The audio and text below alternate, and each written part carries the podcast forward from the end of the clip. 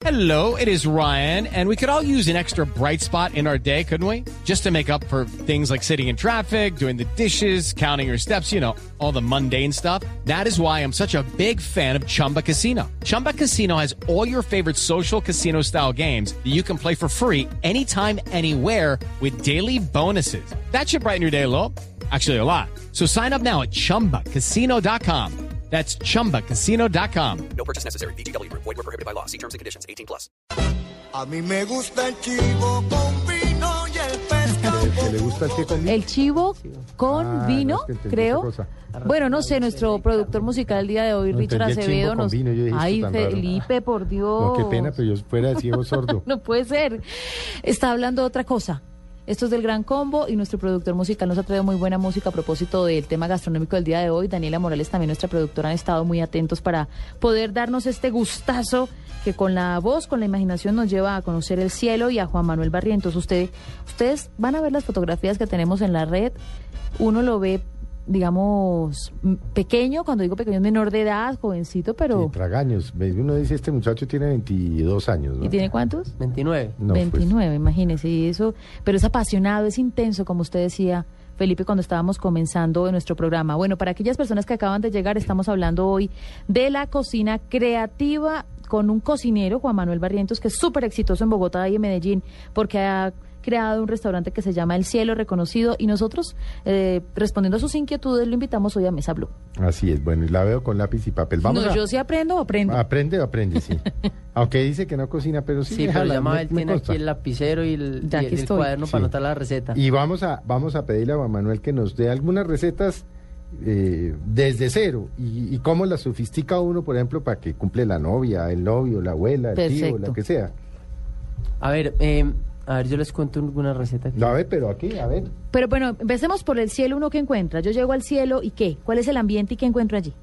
A ver, mira, el cielo es un lugar donde tú vas a vivir una experiencia alrededor de la cocina. Esa experiencia está diseñada para estimular los sentidos y despertar las emociones.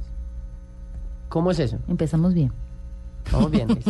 Eh, entonces, nosotros lo que hacemos es que basamos, como te contaba, todo en las, en las raíces colombianas, luego en las técnicas y los ingredientes, tanto ingredientes colombianos, que son casi el 85-90%. de Por ejemplo, ¿qué ingredientes sí no, o sea, nosotros tenemos desde, digamos que los ingredientes colombianos los dividimos en los populares, que son los que encuentras en un mercado común y corriente, de naranjas, azúcar, leche, etcétera, hasta los de investigación, en donde lo que hacemos es que vamos, tenemos unas, eh, nosotros somos una fundación que se llama El Cielo para Todos, que tiene varios proyectos sociales y uno de ellos es apoyar a comunidades vulnerables, comunidades eh, recolectoras, comunidades de siembra, de cultivos de, de- de reemplazo de cultivos ilícitos, que han recuperado sus campos. Entonces, a través de centros de acopio en pueblos y, y en, y en varias ciudades, lo que hacemos es que les compramos a un precio justo.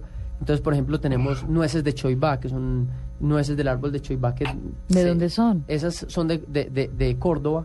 Y básicamente lo que hacen los, los campesinos es que, como son árboles de más de 200 años, no los pueden cosechar, sino que tienen que esperar a que las nueces caigan, recogerlas del piso y luego hacerles dos o tres cocciones Bellísimo. para luego para que luego nos lleguen al cielo. Eso es- por ejemplo, las nueces de choibá son, eh, yo estoy enamorada de ellas porque primero cuando tú te las comes son más duras que una, hazte cuenta como una almendra, más alargada, es más dura, pero cuando tú comes es como si estuvieras comiendo madera dulce. Mm. Entonces es, es como esa sensación de que yo cuando he comido madera en mi vida, entonces yo ahí tengo mi... mi, mi, mi ¿Cuál otro? ¿Cuál otro, Juan? Bueno, hay mu- hay frutas del Amazonas tenemos muchísimas, copo azúcar. Ese sí es de camu. Amazonas, sí. ¿Cómo, camu eh, camu? camu camu es una es un cítrico. Hazte cuenta si tú juntas el dedo índice con el pulgar, es de ese tamaño. Si tú te comes un camu camu, es como si te estuvieras comiendo 200 naranjas en la misma cantidad de vitamina C. Es la fruta más cara vendida del mundo y solo se vende en Japón. Y ahorita lo estamos logrando. Pero el 80% de los árboles de camu camu, no de los cultivos porque no existen, sino que son árboles nativos del Amazonas, están en, en el Amazonías colombiano y el otro 20 está en el peruano. Pero resulta que las comunidades colombianas salen a las orillas del río y las venden a japoneses que entran en lanchas por todo el Amazonas tal? comprándoles y se las llevan a la, a- a- y se las ¿Qué llevan y es la fruta más cara vendida del mundo y solo se vende en Tokio. ¿Y cuándo, en cuánto la compramos aquí? Bueno, yo en este momento no tengo el precio, pero igual es muy complicado porque ellos prefieren vendérsela Claro, a los deben, japoneses. deben pagar un poquito más porque la venden más cara. Pero bueno, vamos a lo... A lo, a lo Sí, nos fuimos. va- Yo va- estaba feliz hablando, eh, por ejemplo, la- ya el último, Felipe, achiote. El achote, el achote es lo que los indios utilizaban para teñir, nosotros teñimos Sí. el aceite y da un- Claro. algo de sabor. Que es riquísimo, que es, como un azafrán, ¿no? Esas te cuenta como un azafrán en teñir, pero no en sabor. Ah, ok. En, en el aporte. Entonces, va- volviendo, volviendo a aterrizarlo del cielo, nosotros basamos en raíces colombianas, ingredientes colombianos, Sí.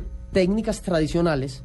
Y cuando hablaba Felipe ahorita de las técnicas de cocina de vanguardia, algo utilizamos de las técnicas de cocina de vanguardia como parte de un portafolio, no como una definición de la cocina, sino que simplemente nos aportan, a- igual que como un médico le aportará un marcapasos nuevo o un equipo nuevo, nosotros simplemente lo vemos como parte de un portafolio, Sí. pero no como una, algo que nos defina.